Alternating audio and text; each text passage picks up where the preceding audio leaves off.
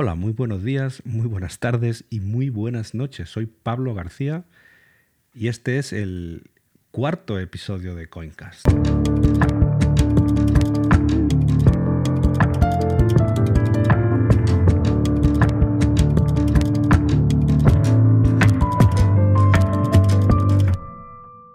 Y el episodio de hoy es un episodio especial. ¿Por qué? Porque por primera vez en el podcast hacemos una entrevista.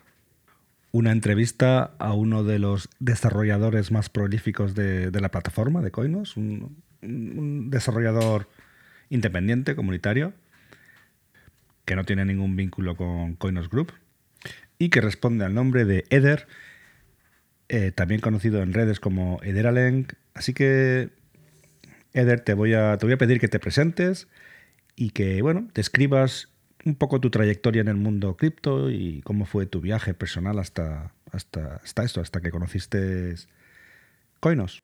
Hola, hola Pablo. Eh, pues primero que todo, muchas gracias por, por la invitación. Eh, y bueno, eh, pues mi trayectoria hasta el momento en el mundo cripto ha sido un viaje, la verdad. yo inicié más o menos en el año 2018, más o menos. creo que fue más o menos el año después de, que se pegó el primer boom en lo que fue el mundo cripto. Eh, en ese tiempo pues no, le tenía mucho tiempo eh, prestando mucha atención. Eh, hasta pues que se pegó el boom, lo que fue Bitcoin y llegó hasta los 20 mil dólares que se empezó a, hablar de él y pues yo ya había tenido experiencia con el mundo cripto, pero no era tanto como digamos después de ese año. Eh, de ahí, eh, pues estuve revisando lo que fueron las monedas en ese tiempo, que era el top como tal. Y de ahí eh, conocí lo que fue pues, la blockchain de, de, Steam, que es una red de, de blogging como tal. pues ahí demoré un largo tiempo conociendo y estudiando pues cómo funcionaba la tecnología y, y cómo funcionaba pues todo el, el tema de, de la blockchain. Eh, hasta que pues un día eh, después de, de, que Steam fue adquirida por Justinson eh, y se creó el Fork the Hype, en una publicación pues vi la, pues, la, la, la, introducción de lo que era la red de Coinos por parte de, del equipo de Coinos Group y pues desde ahí pues los llevo, los llevo siguiendo. O sea que ya desde el, desde el principio principio, casi desde, desde octubre del 2020 que estás, que estás a bordo del barco Coinos. Sí, es correcto. Yo desde el día uno eh, los llevo siguiendo y pues he estado siguiendo el proyecto de cerca hasta pues el momento que estamos ahorita, que ya se ha lanzado pues lo que la, la respectiva red principal y, y pues están viendo eh, los principales proyectos salir a luz. Qué bien, qué bien. O sea que somos somos, llevamos en, llevamos en, en el proyecto. Es bastante, es interesante porque yo recuerdo, eh, en mi caso, como cuando se lanzó la red de Steam, que eso fue en el 2000, 2016, principio del 2016, yo llegué a la red Steam pronto, pero mm, relativamente tarde, llegué como en septiembre así, en septiembre octubre del 2016. Y recuerdo que había gente eh, dentro, de, dentro de la comunidad Steam que llevaban ya desde el principio, claro. Y, esta, y esta gente que estaba desde el principio eran, eran gente que habían estado ya en contacto con la red anterior de, Dan Larimer, que era la de, la de ¿sabes? O sea, que es como que siempre se... Eh, en este tipo de proyectos es fácil ser un... O sea, entrar pronto en el proyecto cuando conoces al equipo que, que hay detrás porque sabes la trayectoria y sabes lo que ha estado haciendo antes. Sí, eso sí es verdad. Eh, la verdad, pues desde que conocí lo que fue la red de, de Coinos, eh, pues ya llevaba, eh, sabía la trayectoria que tenía lo que era el equipo, pues como desarrolladores que trabajaron en lo que fue la red de, de Steam, en el código base. Y pues eh, desde ahí decidí seguirlos y ver cómo avanzaba el proyecto, el desarrollo. pues al ser yo desarrollador, pues estaba bastante pendiente de lo que era el código, revisar a ver en qué podía ayudar y demás. Y dime, y eh, em, como parte de tu, de tu persona, ¿qué, qué, qué tipo de, de, educación tienes a nivel de programación? ¿Una educación formal? ¿Eres ingeniero informático? ¿Eres eh, autoeducado? Mm, por mi parte en la educación, yo soy ingeniero de sistemas. Uh -huh. eh, eh, sí, llevo más o menos unos eh, ocho años trabajando en lo que es la industria de la tecnología y el desarrollo. Vale. Eh, y pues en lo que respecta a tecnología blockchain como tal, pues eh, como te dije, empecé a estudiarlo más o menos desde el año 2018, que pues empecé a, a tocar, digamos, lo que era la tecnología blockchain a través de, de Steam. Después eh, empecé a revisar lo que es eh, otras blockchain como es Ethereum. Eh, también estuve revisando la, la, anterior red de Dan Larimer, uh -huh. Pictures. Uh -huh. y pues de, de, después de eso, pues ya ahí hasta que salió pues, la, la, red de Coinos y ya empecé a, a familiarizarme con, con, su forma de trabajo. Vale, pues bien. Um, entonces, como desde, desde, tu punto de vista como programador, ¿vale? De un punto de vista más, más, técnico, ¿cuáles son las características que a tu, a tu, a tu manera de ver tiene Coinos, ¿sabes? Que más, que más te han llamado la atención, que son, digamos, los highlights de Coinos, ya que tienes experiencia en diferentes, en diferentes redes, en Ethereum, en Steam, etcétera. Pero no solo los highlights, sino también me gustaría que, que, nos contaras ¿Qué, ¿Qué, cosas piensas que aún tendrían que mejorarse o que tienen que mejorarse si hay alguna? Ok, eh, pues en lo que respecta a Coinus, lo pues, que más me llamó la atención eh, fue la posibilidad de, utilizar contratos en eh, crear contratos inteligentes en lo que respecta a mí, al lenguaje pues, que yo conocía en ese tiempo, que era JavaScript. Por ejemplo, en Ethereum, pues, como sabes, toca crear contratos en lo que respecta a Solidity y también hay otro lenguaje que es Viper, pero pues no los conocía. Y hacer temas de, de implementaciones en Solidity, las actualizaciones de los, de los contratos pues no son permitidas. eso también me llamó bastante la atención de Coinos, que permite hacer la actualización de contratos y eso pues eh, tiene un gran potencial, dado que pues muchas empresas eh, podrían implementar sus contratos en Coinos sin tener miedo a que si dentro de su código hay un bug, eh, puedan corregirlo y seguir prestando servicios a sus clientes. En o sea, cambio, pues en, en, en, en Ethereum, pues uh -huh. esto no sería posible. Mm, o sea, en Ethereum si, por ejemplo, subes un contrato y está defectuoso y quieres hacer una actualización, tienes que subir un, un, un contrato nuevo completamente y digamos que todos los datos que, relacionados, que, que, que había relacionados a, ese, a, esa cuenta, digamos, quedan perdidos? ¿O, cómo es el proceso? ¿Cómo es el proceso, no, ¿Cómo es el proceso en Ethereum si tienes si un contrato es defectuoso?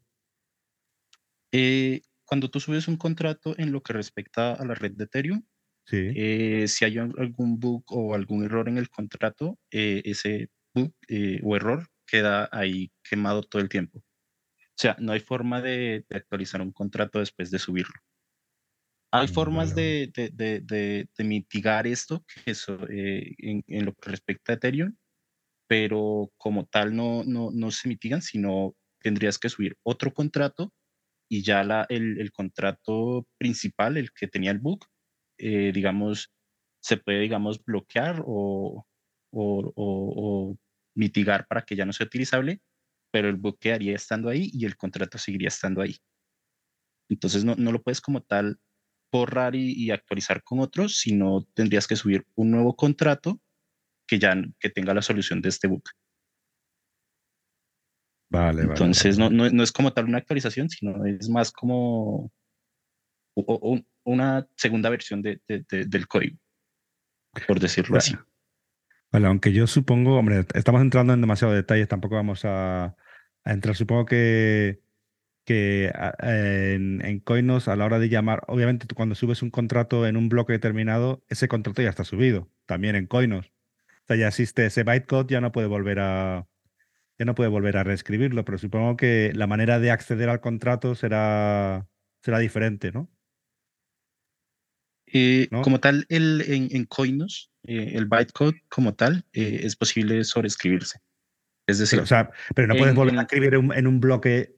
Si el bytecode se, se escribe en Sí, el bloque exacto. 10, no puedes volver a escribir el mismo bytecode en, Sí. el, en, en- en el bloque 10. Tienes que crear otro bloque. eh, escribirlo en Sí, otro es bloque. correcto.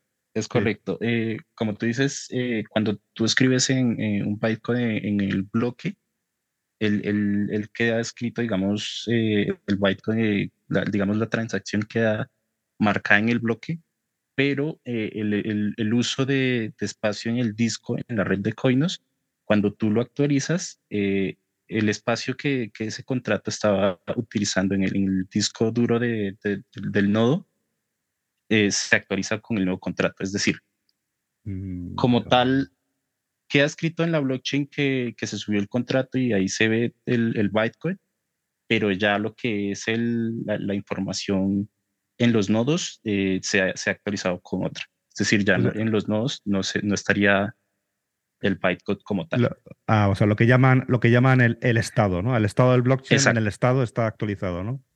Exacto. El estado es el que se actualiza, pero pues en la blockchain, en el historial, sigue apareciendo.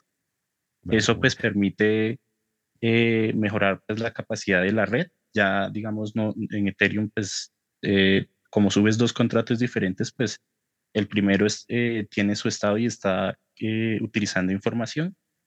Y el segundo, pues ya también estaría utilizando el doble información, haciendo que la red crezca y, no se pueda, digamos, eh, reducir el peso de, del estado.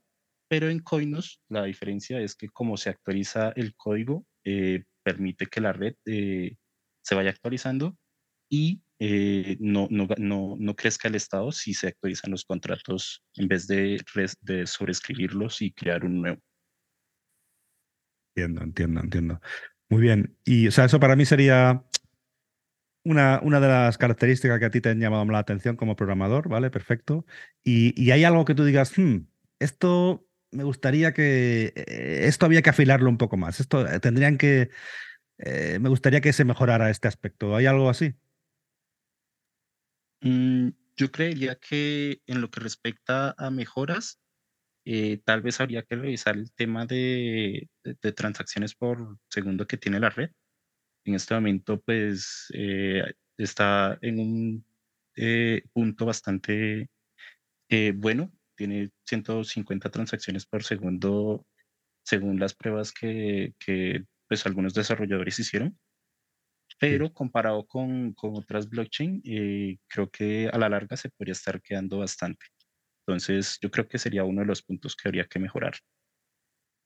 Aunque yo he escuchado que efectivamente es una cosa mejorable, es decir, que ahora mismo se ha llegado a 150 TPS, mmm, digamos, nominalmente sin hacer eh, ningún tipo de optimización, ¿no? Con lo cual, el, eh, con lo cual hacia arriba hay, hay progreso posible, ¿no?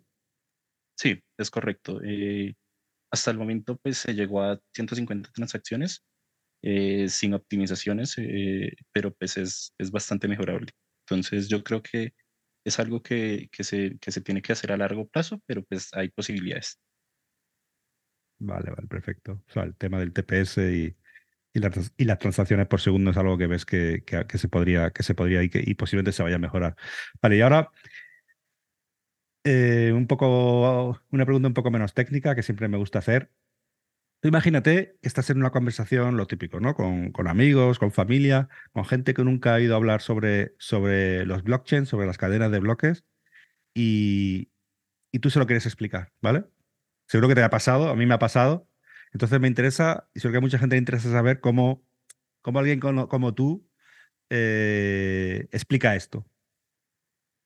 Bueno, entonces, eh, es, es, una, es difícil de, de entender eh, para alguien pues, nuevo que está iniciando en lo que respecta a blockchain, pero pues la forma en que yo lo explico eh, es como, pues lo, yo, yo siempre digo que es como eh, información que está relacionada una con otra.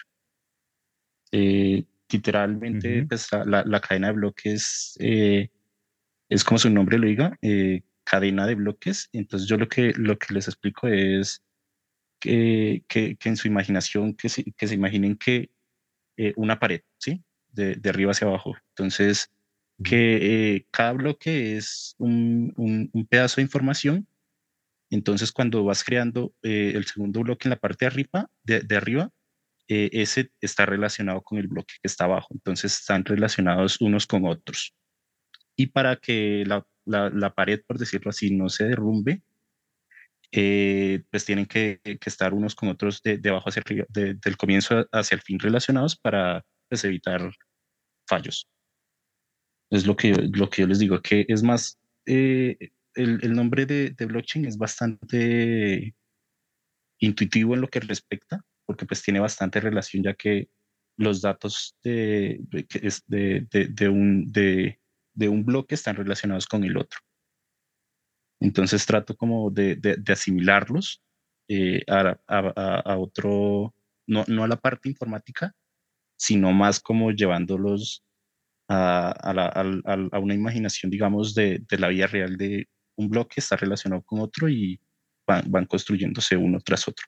Claro, si te preguntan, por ejemplo, alguien que, que no es programador, ¿no? no sé, tú, un tío tuyo que es, que es, no sé, que es, que es conductor de autobuses y, y tú le dices, eh, pues, Paco, tío Paco, mmm, yo estoy ahora trabajando en un nuevo proyecto que se llama Coinos y es cojonudo. ¿Por qué? Yo dice, pero Coinos, ¿eso qué es? Coinos, eso suena, eso suena a insulto. No, no, no, Paco, tú dices, eso, eso es algo, eso es algo muy chulo. ¿Tú, tú cómo le explicas lo que, lo que estás haciendo y por qué? alguien que no sabe nada sobre el tema. Bueno, eh, lo que respecta a cómo le explicaría eh, qué, es Coinus, eh, en qué estoy trabajando, eh, pues primero empezaría explicándole que lo, que es Ethereum, que fue la principal red, pues le explicaría la, la idea de, de, ejecutar, llevar la, idea de los contratos como tal de la vida real a, a, lo que es la, la, tecnología, ¿sí? A que sean virtualizados en vez de, de estar escritos en papel. Y ya le explicaría la, la, idea de, de Coinos, que es eh, pues viendo los beneficios, que no necesita hacer pagos para realizar contratos, eh, eh, que te permite procesar cantidad de, de, información en X tiempo. Eh, le explicaría pues el tema de pues, la, la máquina virtual como tal eh, en su forma más básica, pero pues eh, yo creería que ese es la, la, el mejor punto para iniciar.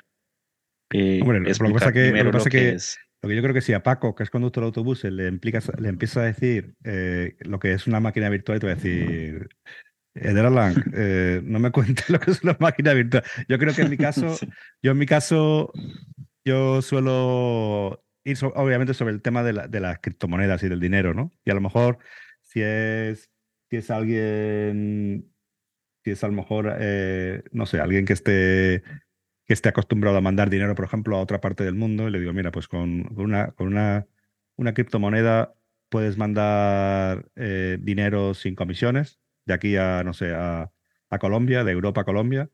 Em, si lo mandas con un banco te tarda tanto dinero, si lo te, te, tarda tanto tiempo, con un blockchain te tarda tres segundos. Y en Coinos, como no tiene comisiones, te vale cero, nadie se queda con ese dinero, ¿no? Algo así, algo así utilizaría yo, ¿no? Sí, sí, es correcto.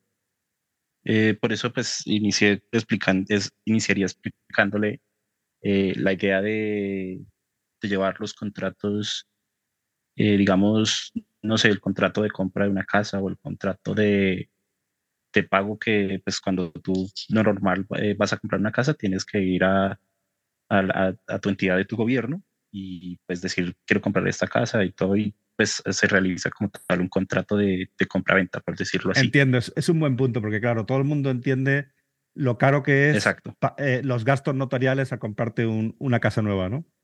Exacto. Eh, entonces empezaría por, por ese lado, explicándole eh, cuál es el, el proceso que, que, que, se llevaría a cabo para, para realizar, digamos, en este ejemplo, una compra-venta y pues se lo explicaría que en vez de, de, tener un intermediario como es el eh, quien está haciendo todo el proceso de, de compra-venta, pues en blockchain se, se llevaría a, a, nivel virtual y ya sería, se, se evitaría el, el, tema del intermediario. Entiendo, no, eso es un buen ejemplo, sí. Ahí, ahí, ahí yo creo que a Paco lo, lo llevarías por el camino del entendimiento. eh, mira, otra cosa, tú eh, te he estado siguiendo, llevas bastante, has estado colaborando en, en, muchos proyectos, hiciste, hiciste uno, el primer, el primer Block Explorer antes de que se hiciera Hypeblocks, hiciste uno, si mal no recuerdo, que lo estuve utilizando, después lo descontinuaste. Eh, eres uno de los desarrolladores más prolíficos de la comunidad, o muy prolífico, encima eres hispano.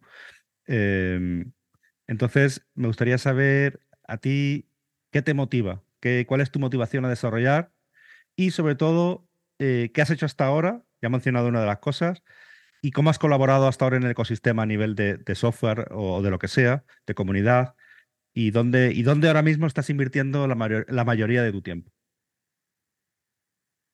Eh, bueno, entonces, eh, en lo que respecta eh, a proyectos, como, tú, como tú dijiste, estuve trabajando principalmente en, en el, el, explorador de bloques, el primer explorador de bloques de, de Coinus, su nombre era Coinus Explorer.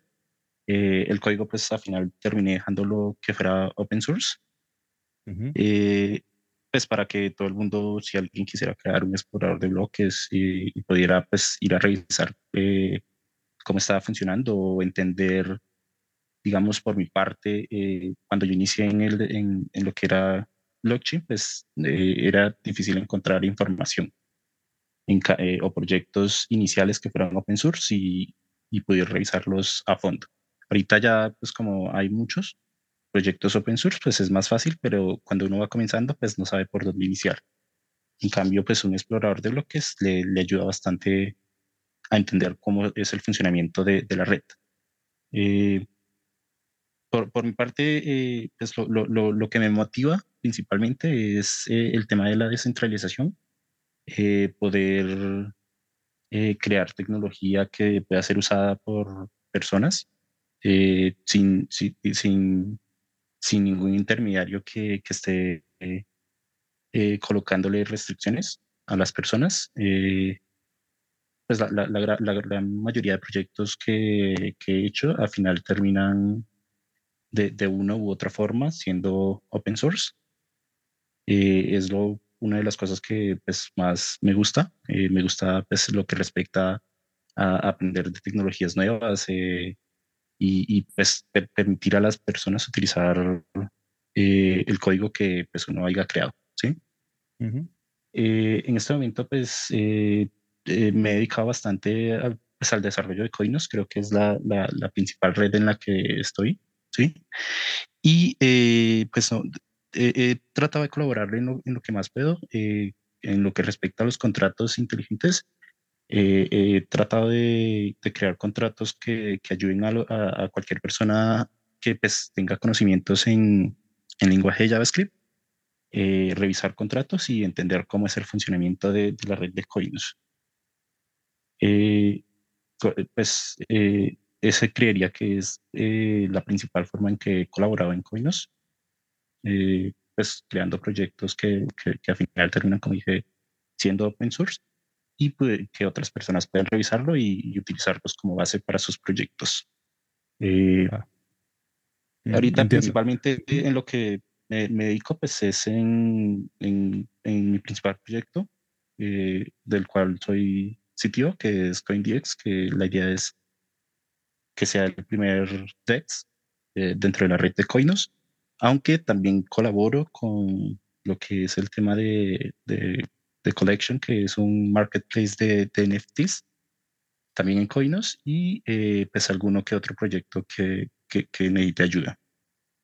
Ah, bueno, o sea que de CoinDex, que para el que no lo sepa, eh, va a ser una, vamos, va a ser un, un exchange, ¿no? Entre otras cosas, un exchange de centro, un DeFi, una especie de Uniswap, pero funcionando en, en Coinos. Ahora te voy a preguntar más sobre eso. Y ahí eres CTO, es decir, eres parte de la, o sea, eres, es, básicamente, eh, eres así, si, mal entendido, si no, si, no, si no he malentendido, eres parte de, del equipo fundacional de, de CoinDex, ¿no? Sí, es correcto. Yo soy parte de, como tal, el equipo fundador de, de CoinDex. Muy bien, pues mira, vamos a hablar un poco de, de CoinDex porque creo que es un, un, proyecto que tiene bastante hype para la comunidad porque obviamente eh, Coinos es una cadena bastante nueva y todavía pues hay, hay, está listada, bueno, está solo listada en una, en una bolsa centralizada. Eh, y, y, se piensa que, que, Coindex puede dar también un tirón, no solo porque, porque va a ser una aplicación que puede tener mmm, mucho, muy buena publicidad, y, atraer a mucha, a mucha gente de fuera, sino también porque pues, va a permitir también hacer, vamos, que cotiza, que, que el coin cotice con otros pares, ¿no? Y eso puede también darle otro impulso al precio. Eh, entonces, más de, a manera general, eh, ¿tú qué piensas de, qué piensas, qué piensas en general de las finanzas descentralizadas y, y sus implicaciones a nivel económico? ¿no? ¿Y, qué piensas de las DEX, de, las, de los intercambios de moneda descentralizadas? ¿Cuál es tu opinión sobre, sobre ello? Bueno, mi opinión sobre lo que respecta a las finanzas descentralizadas, yo creo que van a ser un boom a, largo plazo.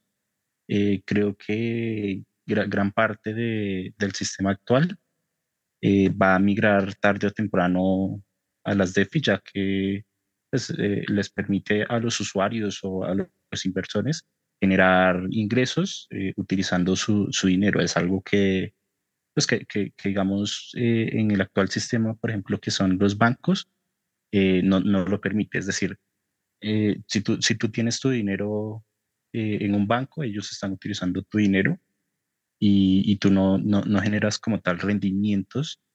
O si generas rendimientos, son muy pocos, la verdad. O sea, la gran mayoría de, del dinero llega al banco y, son ellos quienes lo generan, ¿sí? Y en lo que respecta a los DEX, eh, yo creo que van a ser un, eh, eh, van a ser bastante importantes, no solo para el tema de, pues de, de, las criptomonedas, sino más que todo para la parte de, de, acciones, creo que van a ser bastante importantes cuando se empiecen a, a, a tokenizar las acciones de las empresas y y se puedan comprar desde cualquier parte del mundo sin tener un intermediario, creo que, que eso será uno de los grandes boom que, que tendrá. Y yo creo que también, será... yo, creo que también por mi parte eh, es que ahora mismo con todo el tema regulatorio, em, las DEX te van a permitir otro nivel de otro nivel de, de descentralización. ¿no? Gente que realmente eh, quiere operar y transaccionar y comprar y vender criptomonedas sin necesidad de hacer, por ejemplo, KYC, ¿no?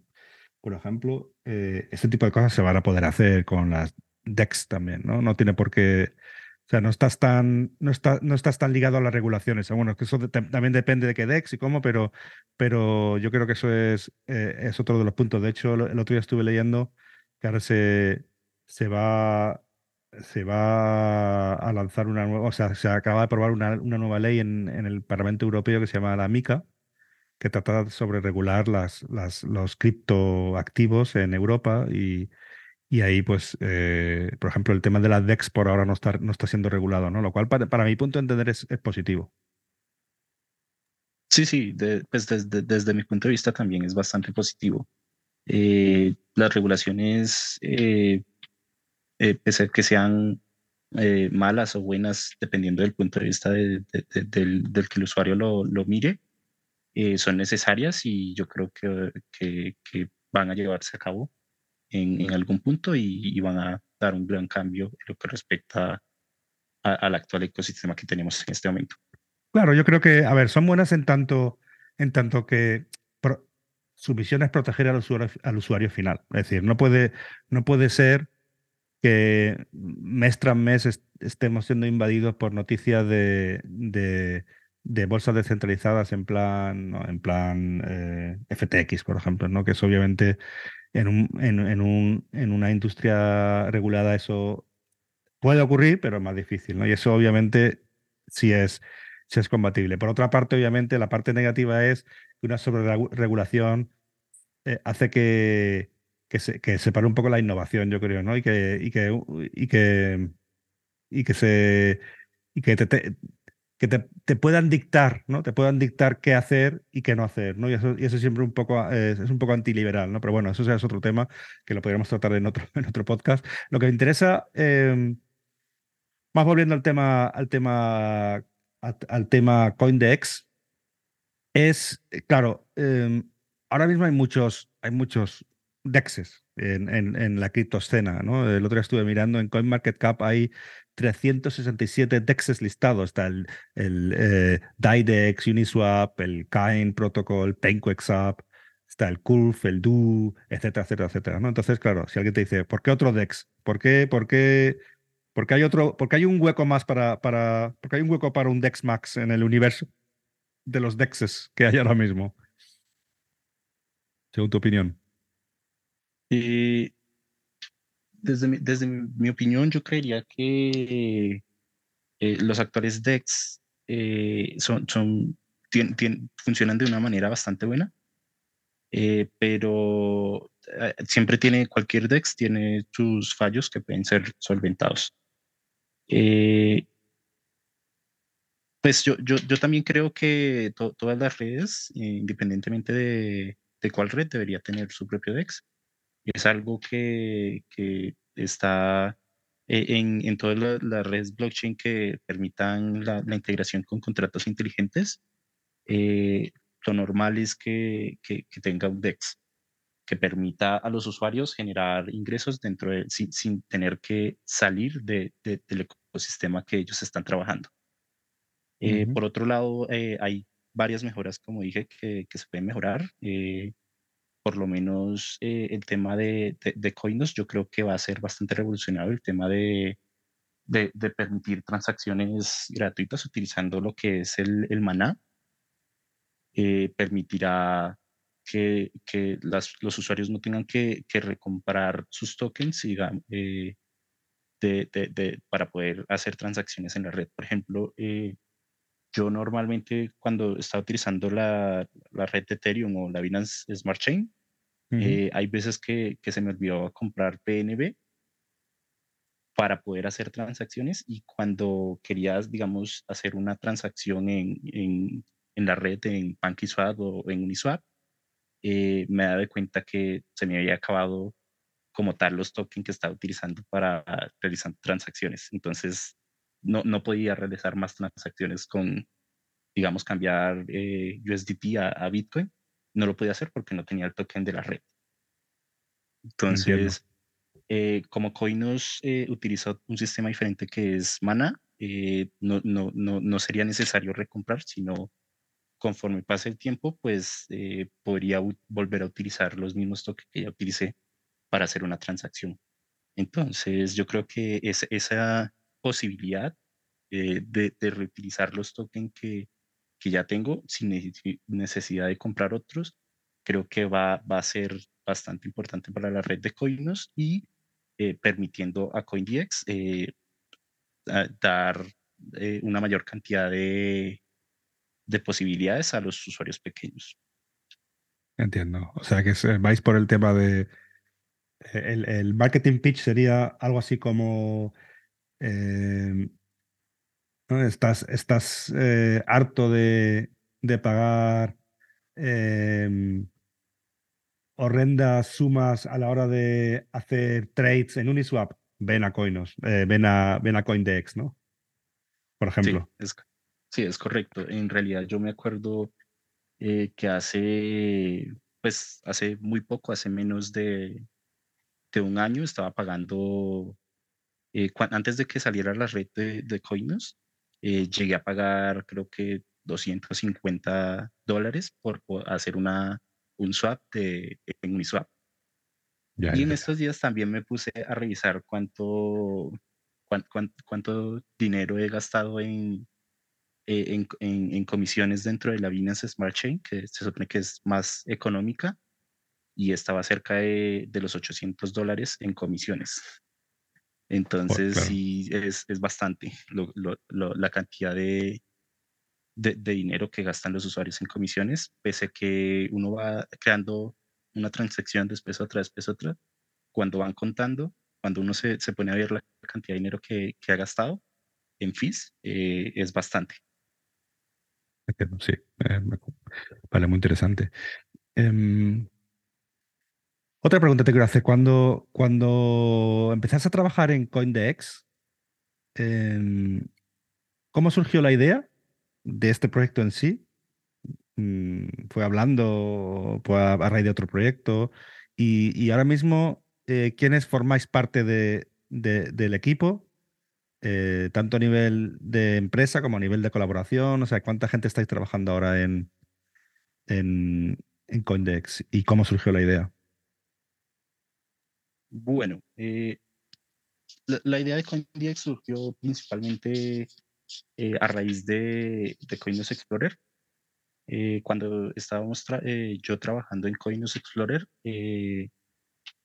Paul Lotten, que es mi co-founder, el CEO de, de CoinDX en este momento, él me, me, estaba ayudando con algunas modificaciones y el, temas de, estilos en, en Coindex Explorer. A nivel, de, a nivel de, front, de front-end, a nivel de interfaz de usuario. Sí, sí, sí, exacto. Eh, él me estaba ayudando con, con, con la parte de, del front-end y en, en, una conversación de él, pues eh, estábamos hablando que, que en el futuro sería bastante bueno eh, trabajar en un proyecto de text dentro de Coinos. después de eso, pues eso era más o menos a comienzos de, de, la primera red de pruebas de, de Coinus. Eh, todavía no existía la, la, idea de los smart contracts, pero pues se, se sabía que, que, se iban a sacar. ¿sí? Sí. Eh, cuando salió la, la, segunda red de pruebas, eh, yo, yo, empecé a, a, trabajar en, en, una base de código para, para lo que era el, el DEX, los, como tal los, los contratos. Y me, me, me, acordé que, que él me había dicho que sería bueno trabajar en, en, pues en, en, un DEX dentro de la red de Coinus. Y de ahí pues decidí eh, escribirle a ver si estaba interesado eh, en, en, ser parte de, de, del proyecto CoinDX y, y, colaborar para pues, sacar a, a, a este, e, el proyecto eh, en la red de Coinus. Y él me dijo que sí. Entonces empezamos a trabajar. creo que duramos como una semana trabajando constantemente para sacar la primera versión hasta que un viernes eh, terminamos la primera versión y la dimos a conocer a pues, los usuarios de, de Coinos en el Telegram. Sí, perfecto. Dime, em, y vale, pues eh, interesante. Em, si, si, te pregunto, o sea, yo tampoco soy un experto, pero sé que hay diferentes tipos de, de de exchanges y de DEX. ¿Y, qué, tipo, qué tipo es eh, CoinDex? ¿Es un, es, ¿Está basado en, en, en, libro de órdenes? ¿O, o está más basado en, en plan Uniswap, en, en AMMs, en Automatic Market Makers, en creadores de mercados automatizados? Eh, actualmente eh, está basado en AMM. La verdad es en gran parte eh, es bastante parecido a lo que es eh, PancakeSwap, eh, más que en Uniswap, por el tema de, de, las fees. pero la idea es expandirlo y también permitir libro de órdenes. Es la idea que nosotros estamos teniendo. en un comienzo se, se, se liberará como un AMM, pero también se permitirá en eh, el libro de órdenes como tal eh, a largo plazo. O sea, en el sentido, para la gente que no entienda, vas a poder poner una orden de compra, cómprame coinos a 10 euros, 100 eh, coinos y, y, dejar la orden abierta hasta que suba el precio a esa, a esa, suba el precio a ese precio y entonces case la orden y automáticamente el sistema te lo compre, ¿no? Es correcto. Vale, vale. Y, y, ahora mismo el AMM que habéis implementado está basado si en, en más en Uniswap 2 más que en Uniswap 3 y por lo tanto no, soy, no, no, es, no va a ser posible en la primera versión poner, poner rango de liquidez, ¿no? sí? es correcto. Eh, la, la, versión de nos gustaría que fuera posible eh, basarnos en, en Uniswap versión 3, pero eh, esta tiene licencias y, y, como tal, como está licenciado, pues no, es, no es posible eh, hacer uso de, de, su código como tal. Entonces ya eh, no, no, nos tocó basarnos principalmente en la versión 2 de, de Uniswap eh, en un comienzo y ya miraremos a ver pues qué, qué, qué, qué mejoras podemos implementar para evitar el permanent loss después de que pues, se, lance la primera versión de CoinGex. Muy bien. Vale, y ahora mismo, en digamos, ¿en qué fase estáis ahora mismo? Porque, porque sí que es verdad que hicisteis un anuncio y yo estuve probando ya en la red de prueba, no sé si fuera en, en, la testnet, en qué testnet, pero ya estuve probando y funcionaba. Yo, yo hice mis compras con, con Coindex, pero después lleva como un tiempo bastante, no parado, porque sé que a estado trabajando, pero como, hostia, esto está a punto de salir y aún no sale. Y, y tengo entendido de que es más por temas administrativos más que por temas de código, ¿no? Aunque no lo sé seguro, ¿no? Entonces la pregunta es, ahora mismo, ¿en qué fase estáis del proyecto? Eh, bueno, lo que respecta al proyecto, como dijiste, la, la, gran demora que, que, hemos tenido es principalmente por partes eh, administrativas. Eh, en gran parte el código ya está. hay algunas mejoras leves que, que, tenemos que realizar en lo que respecta a, a la interfaz, pero el código en pocas palabras está. La, eh, la, demora principalmente que, que, hemos estado teniendo es que, eh, pues como estamos registrados como una empresa dentro de, de Estados Unidos, eh, pues por, por, las leyes de, de, del país no podemos lanzar un DEX o un token, por decirlo, dentro de Estados Unidos. entonces, por lo cual nos hemos tenido que, realizar la creación de una DAO en un país eh, eh, que son las Islas British. Entonces, pues la, demora es mientras que se realiza la creación del DAO y permita la, la liberación de, y, subida de los contratos para poder hacer el lanzamiento. Vale, vale, vale, vale, entiendo. Pues claro, eso, es, era, eso era una de las preguntas que también te quería hacer. Te quería hacer eh, con respecto a esto, te quería preguntar que eso, que también había escuchado que estabais haciendo un DAO Em, también de que vais a lanzar una, una, moneda también dentro de dentro de dentro de CoinDex, que es la eh, ¿cómo se llamaba? Se, llamaba la eh, KNX o KDX o ¿no? KNDX o algo así, ¿no? ¿Era? Y si puedes contar un poco qué es esa moneda, si puedes hablar algo de si a grosso modo de cuál va a ser su distribución inicial y tal, y, y, y el DAO, ¿qué, ¿qué función va a tener el DAO? Ok, eh, en lo que respecta al, al, nombre de la moneda, eh, inicialmente la llamábamos, eh, ha pasado por tres nombres, la verdad. inicialmente se llamó KDA, pero nos dimos de cuenta que ya había un token de, de otro DEX con el mismo nombre. Mm, Entonces, el, el, nombre de, del DEX es un DEX de, de la red de cadena entonces decidimos cambiarle a, a KNDX. ¿sí? KNDX, vale. Exacto, pero eh, por eh, temas de, que ya había también otro token con el mismo nombre, eh, Vaya. Y, surgió como que una desconfianza por el nombre, ya que el, el token que, que, tenía el mismo, el mismo nombre que era KNDX fue como hackeado, o si no estoy mal, no, no estoy seguro. había desconfianza y, y, con el nombre eh, como tal. Y entonces lo que, lo que hicimos fue eh, irnos por lo básico y eh, colocarle el mismo nombre de, de, del proyecto a la moneda. Y ahorita pues estamos en el nombre como tal de la moneda, que se llamará CoinDX como tal. Ah, vale, vale, vale. en lo que respecta a la utilidad de, de, la moneda como tal, eh, la idea es que sea eh, la moneda principal de, del DEX, eh, será la, la, encargada de manejar lo que respecta a la gobernanza y los contratos, permitirá el acceso acceso a, a, diferentes plataformas que, o, o, servicios que tendrá CoinDX, eh, además de, de, de, pues como tal, eh, ser el token que, que, englobará muchos otros servicios. Eh, la idea de nosotros es llevar gran parte de los servicios de, que, que, que se tienen actualmente en, en la parte de, de, de las SEX o finanzas centralizadas centralizados, y llevarlos a, al, al, ecosistema descentralizado.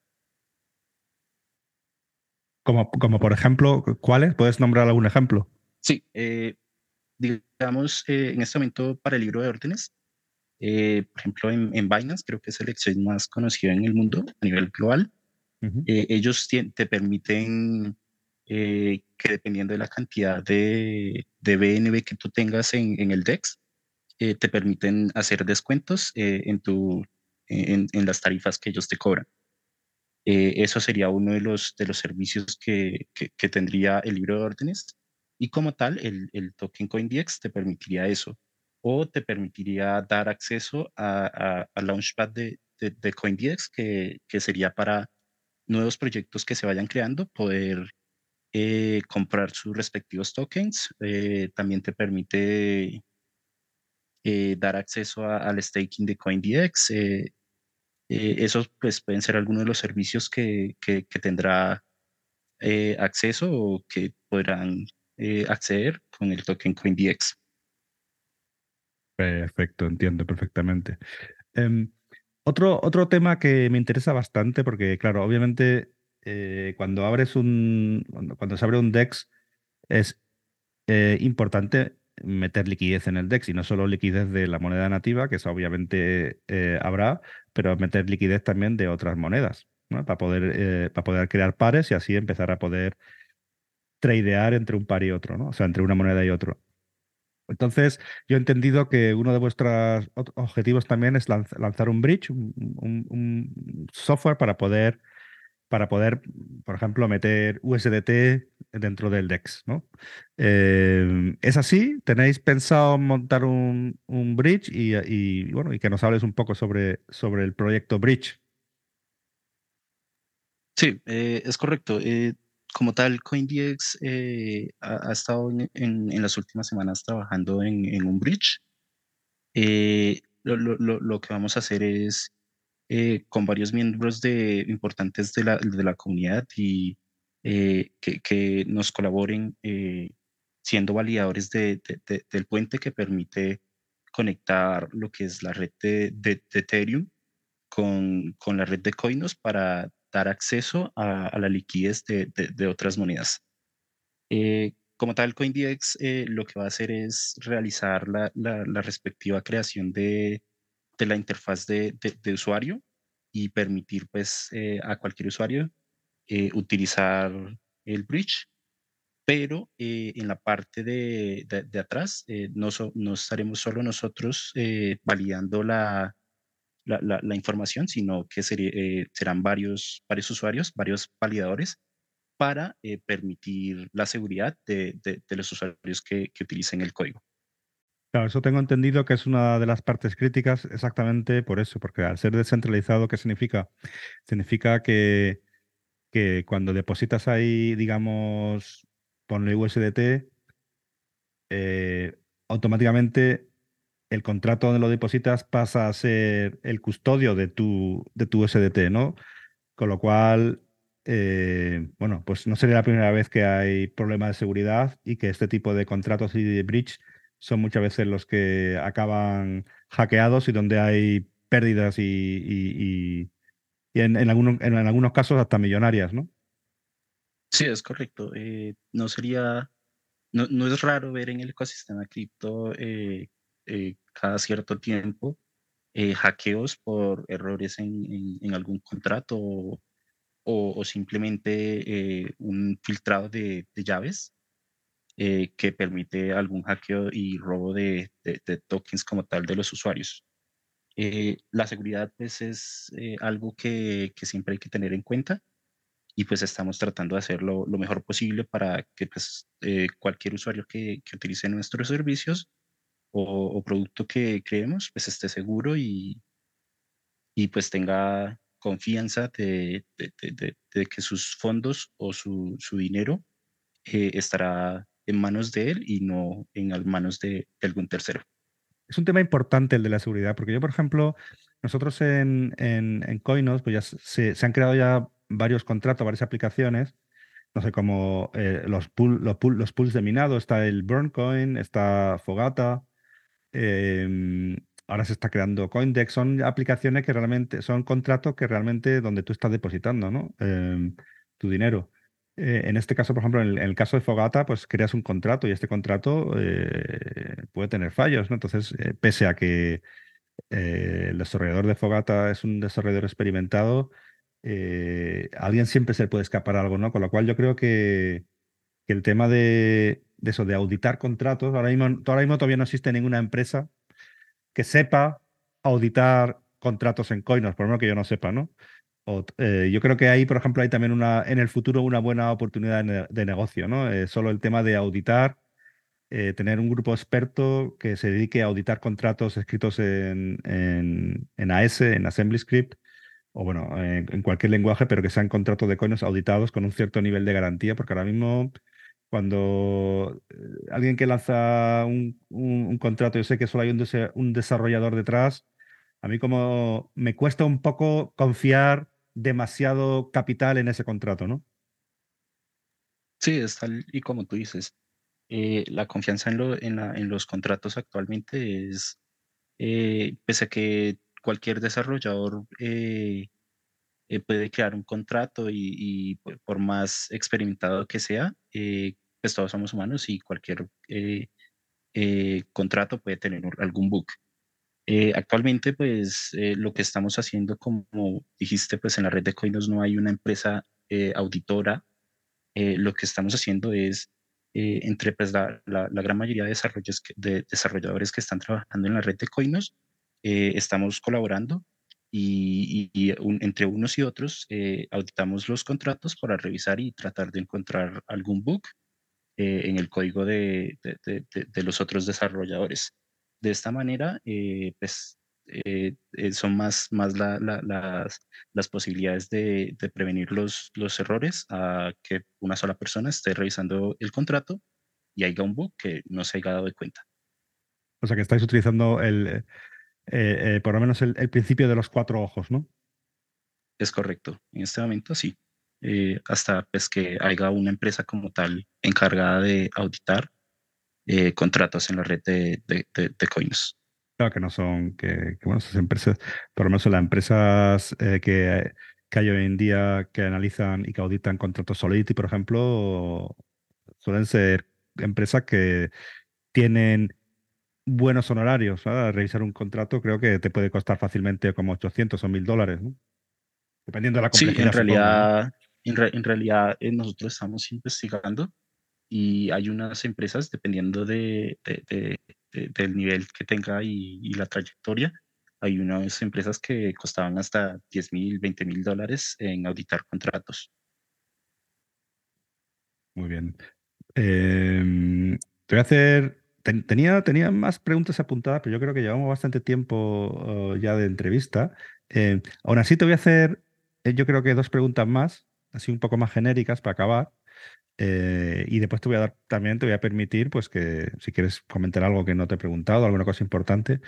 Eh, lo primero es, eh, lo primero es, si crees personalmente, si, si realmente las criptos o alguna cripto en, en, en concreto, alguna vez llegará a utilizarse masivamente, es decir, que sea una cosa que, que sea tan común como, no sé, como utilizar un teléfono móvil? Yo creo que tienen un gran potencial en el futuro. Eh, bueno, la verdad, ni siquiera en el futuro. Actualmente las criptos son bastante utilizadas y está aumentando la, utilización. Eh, la verdad, yo creo que lo que respecta eh, a la, la, parte de los smart contracts eh, será mm, bastante importante.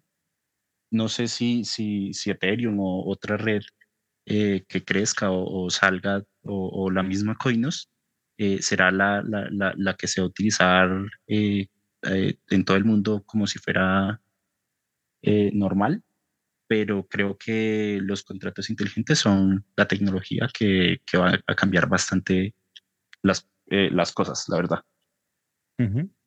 Comparto tu opinión. Y ya pregunta final que pregunta final que no tiene nada que ver con ni con, ni con criptos ni con CoinDex. Y es que, ¿qué piensas ahora mismo, o que está bastante en boga, de, del auge de las inteligencias artificiales? Eh, todos hemos visto lo que está ocurriendo ahora con OpenAI, con el ChatGPT, ChatGPT 4, todo el tema del Midjourney, las, las, las inteligencias generativas, imágenes, textos, eh, la carta que se ha firmado, la carta abierta que se ha firmado, donde se dice que, eh, que hay que parar de desarrollarla porque podría salirse fuera de control, puede convertirse, incluso lo ponen como, podría ser algo realmente devastador para, para, el, para el ser humano, ¿no? Eh, no sé si, si, has tenido tiempo de pensar sobre ello y, qué piensas sobre eso, qué piensas sobre esas, posibles consecuencias y sobre los riesgos y, los peligros del desarrollo de las, de las inteligencias artificiales como desarrollador. Eh, como desarrollador, yo creo que pues eh, es algo que, que sí es verdad que está avanzando bastante rápido. hasta hace unos años yo me acuerdo estar en un en, una conferencia eh, de, inteligencias artificiales. De, en ese momento solo se estaba hablando de chatbots como tal, eh, pero pues fue relativamente hace, nada, fue hace creo que dos años o tres años. Eh, yo creo que va avanzando bastante rápido, pero pues me acuerdo una frase que, no me acuerdo exactamente de, de, dónde, de dónde es la frase, pero la frase decía que era eh, si, si, si alguien no lo, no lo hace en este momento, otra persona lo hará. Si no mal recuerdo, era así. Entonces, eh, yo creo que es algo que, que, va a cambiar bastante el mundo, pero pues no, no, se puede tener, ya que si yo no lo hago, pues otra persona lo, lo estará haciendo. Lo que es la tecnología eh, va avanzando a una velocidad bastante rápida y, pues conforme pasa el tiempo, pues va, van a, van, va a ir mejorando poco a poco. Entonces, eh, eh, no, no, creo que se pueda parar, la verdad. O sea, independientemente de, de, de, de todas las cartas o, cosas que, que, vayan saliendo, eh, la tecnología es algo que, pues que, que, no, ha venido creciendo durante los últimos años y no hay nada que, que lo, lo, lo, haya retenido, por decirlo así. Entonces yo creo que, que, va a seguir avanzando y independientemente de, de las cosas que vayan saliendo. Muy bien, pues entonces es, eh, esta, esta, es la última pregunta. Yo creo que, que, ya, que ya hemos terminado. Em, y no sé si te gustaría añadir alguna, alguna cosa más, alguna cosa que te gustaría comentar, algún, algún punto que, que no hemos tocado. Eh, no, no, no tengo más eh, ningún comentario, solo pues, pues seguir, seguir la CoinDX en las redes sociales para mantenerse al tanto del proyecto y, colaborarnos pues eh, para ver cómo crece la comunidad de Coinos. Creo que es lo único que, tendría que decir. Muy bien, pues entonces muchas gracias por, eh, por la entrevista, Eder. Ha sido, ha sido un placer hablar contigo este no sé cuánto tiempo, no, ni, lo, ni lo he mirado. Así que bueno, hasta, hasta, hasta la próxima. No, gracias a ti.